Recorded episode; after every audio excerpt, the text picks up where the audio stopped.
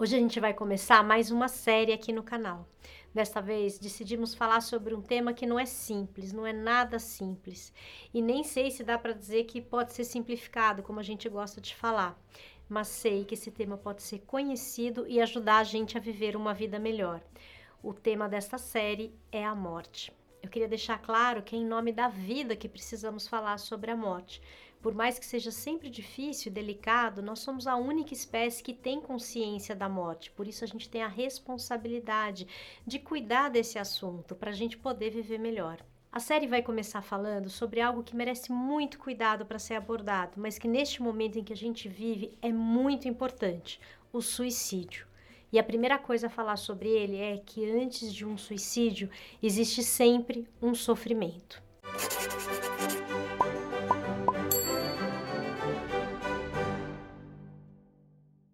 Bom, não dá para começar sem dizer que é um assunto que a gente gostaria de nunca ter que tratar, né? Além disso, é um assunto que sempre levanta a questão, a dúvida de que se a gente falar dele, a gente estaria de algum modo incentivando a ideia. Por um lado, é bom lembrar que tem gente que faz isso mesmo, como é o caso de alguns fóruns na internet ou como aconteceu com o jogo Baleia Azul, ou até mesmo como foi feito pelo presidente recentemente. Mas, por outro lado, é evidente a importância de derrubar tabus e preconceitos, conscientizar as pessoas de que é preciso buscar ajuda, como tenta fazer a campanha do Setembro Amarelo, lançada há cinco anos, e como a gente também vai buscar fazer neste episódio. Então vamos lá. A questão do suicídio é especialmente difícil porque sempre que alguém tira a própria vida, significa que essa pessoa alcançou um sofrimento da ordem do insuportável, e essa é uma mensagem muito dolorosa para a gente compreender. Para não dizer que muitas vezes a gente não percebeu que a pessoa estava nesse lugar, o que acaba complicando tudo mais ainda, pois a gente acrescenta uma culpa, um estarrecimento, um questionamento de por que a gente não percebeu antes. Não é incomum sermos surpreendidos pela notícia de que isso aconteceu com alguém que parecia ter uma vida excelente, mas que abriu mão de tudo. Uma outra forma de falar sobre o nosso estarrecimento, sobre os sentimentos que ficam conosco, é pensar que quando alguém tira a própria vida, alguma coisa dentro de nós também morre. Isso porque o suicídio traz em si também uma mensagem, a de que não vale a pena viver por ninguém. Quer dizer, nenhum indivíduo, dentre todos os indivíduos do mundo, foi merecedor da vida daquela pessoa, na opinião dela. Quem fala sobre isso é um filósofo que consultamos para fazer esse episódio.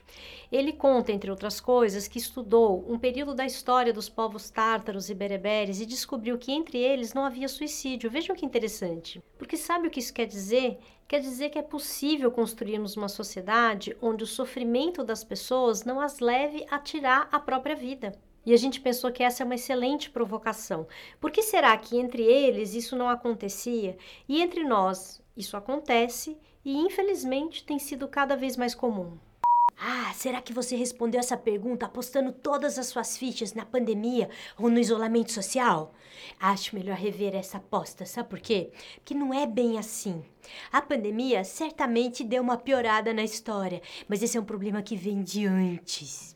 Se a gente não situar, a gente pode inclusive acabar caindo no conto da turma do fake news, entendeu? Que no começo do ano começou a dizer assim que o pessoal tava morrendo mais de suicídio por conta do isolamento, que suicídio tava matando mais do que o coronavírus. Ai.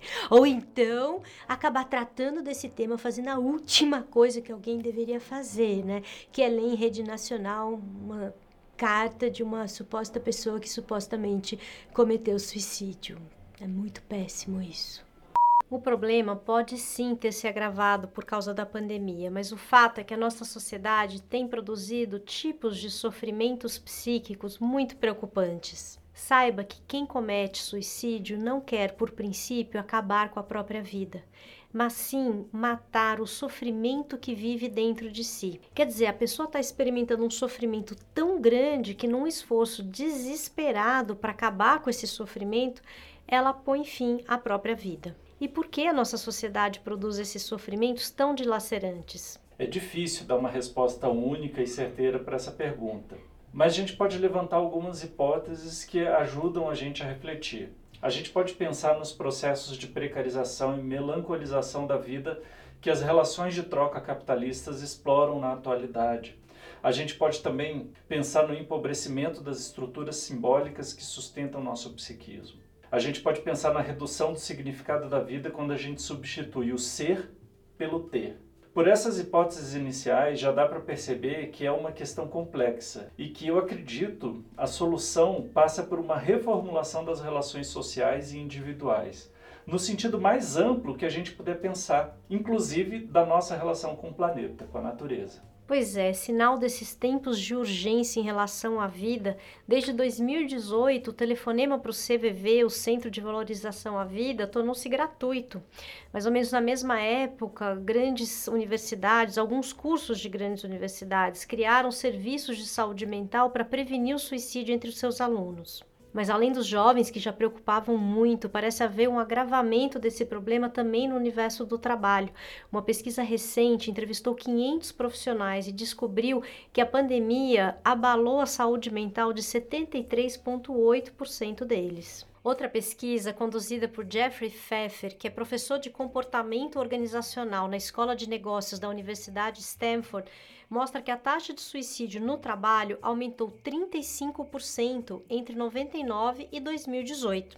Ele diz: mesmo antes da pandemia, ao menos nos Estados Unidos, havia uma crise de saúde mental, com as taxas de suicídio e os casos de depressão subindo. As empresas passaram a lançar programas e serviços de cuidados com a saúde mental porque perceberam que precisavam agir havia um crescimento de casos ligados à saúde comportamental e à saúde mental, e claro, a pandemia piorou isso. As reportagens das quais a gente está falando mencionam fatores pré e pós-pandemia que influenciam o sofrimento das pessoas no trabalho. Entre eles estão excesso de tarefas, gestão insensível e ou inábil para lidar com as questões emocionais ou de saúde mental, preconceito com relação ao tema do sofrimento psicológico, más condições para o trabalho remoto, incerteza de manutenção do emprego, ausência de programas de saúde mental nas empresas, assédio moral, estresse e burnout, entre outras. Se você trabalha em uma empresa e está enfrentando esse tipo de problema, então é importante saber que ele é anterior à pandemia e que ele é sistêmico, mas que a pandemia também tem o seu papel. Se a gente puder falar de um cenário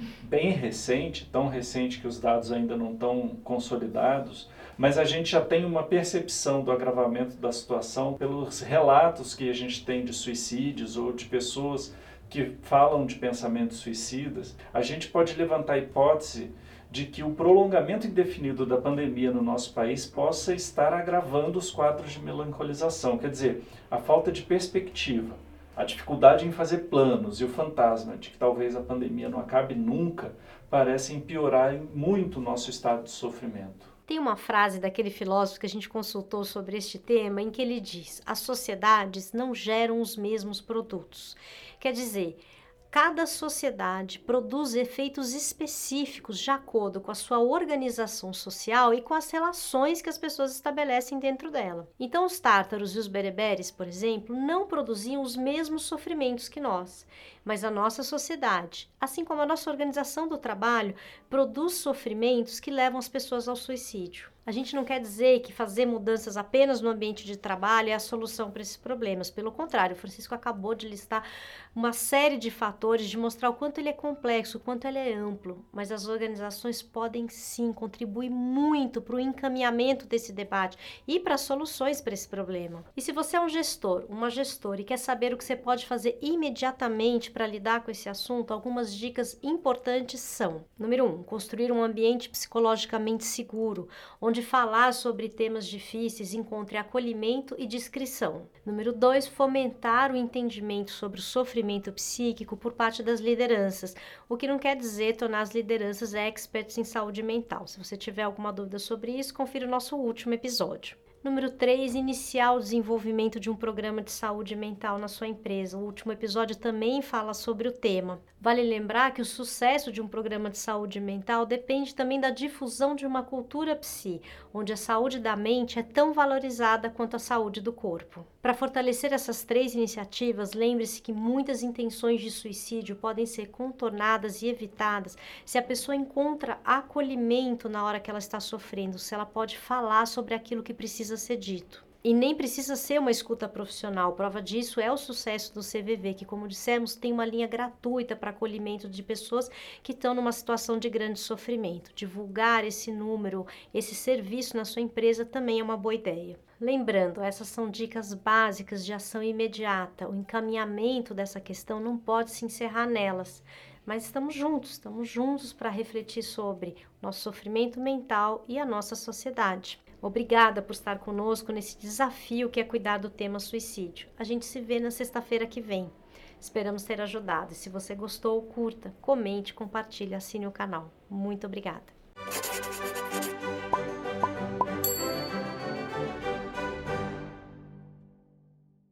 Vocês não notaram nada diferente nesse episódio? Esse papinho assim, ó, um filósofo que nos ajudou a escrever, o filósofo que consultamos, né? Toda vez tem o nome, tem a foto. O que será que aconteceu? Eu vou contar para vocês. Aconteceu que esse tal filósofo que nos ajudou, aqui ó, que falou essa frase, sabe o que era? Karl Marx. Ele mesmo, Marques. Gente, umas décadas antes dele falar tudo aquilo que ele falou que a gente mais conhece, ele falou também sobre o suicídio, né? E aí a gente decidiu não botar o nome dele, né? Porque tem muito preconceito. A pessoa às vezes fala: ah, não, esse comunista aí não tem nem tempo de ouvir, vou já vai desligando o episódio, né? Olha que coisa. Também é uma coisa boa que a gente pensou, né? De a gente primeiro ligar tanto para o que está fora, e sim ouvir o que está dentro. Enfim, está revelado o segredo. Karl Marx nos ajudou nesse episódio. Até mais!